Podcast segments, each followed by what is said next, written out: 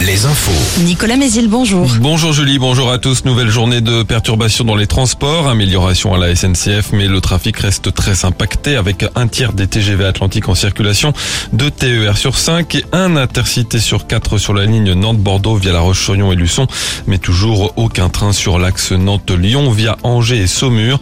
Dans les aéroports, la Direction générale de l'aviation civile demande de nouveau l'annulation de 30% des vols aujourd'hui et demain à Nantes.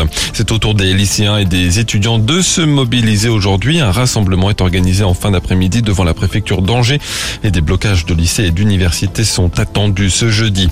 La grève continue aussi dans les raffineries. Pour la deuxième journée consécutive, les expéditions de carburant vers les dépôts étaient bloquées hier, ce qui provoque une ruée vers les stations essence alors qu'il n'y a pas de menace de pénurie.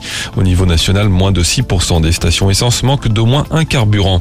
L'examen du projet de réforme des retraites, lui, se poursuit au Sénat. Le fameux article 7 qui recule l'âge de départ à la retraite à 64 ans a été voté dans la nuit par les sénateurs.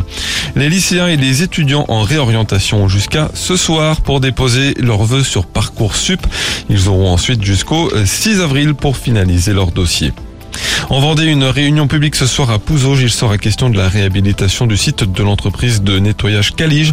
Sa partie production a été détruite par un incendie en août dernier. Le mime et l'étoile, c'est le nom du nouveau spectacle du Puy du Fou. L'une des grandes nouveautés de la saison 2023 qui démarre le mois prochain. Un spectacle de 28 minutes présenté hier matin et conçu comme un film en noir et blanc en hommage au cinéma muet.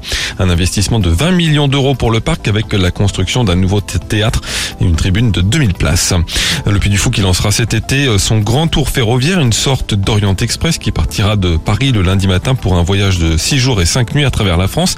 Il s'arrêtera à Cholet le vendredi pour conduire les passagers en navette jusqu'au Puy du Fou. Et c'est le chef nouvellement triple étoilé de Noirmoutier, Alexandre Couillon, qui signe la carte des repas. Comptez minimum 6900 euros pour une place. Dans l'actualité sportive, le foot, le PSG n'a pas fait le poids contre le Bayern de Munich. Les Parisiens sont éliminés de la Ligue des Champions euh, dès les huitièmes de finale après une nouvelle défaite 2-0 hier soir contre les Allemands.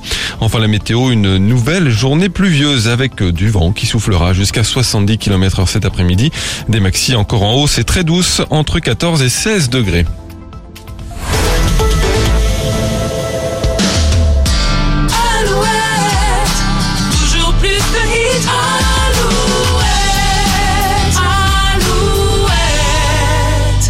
see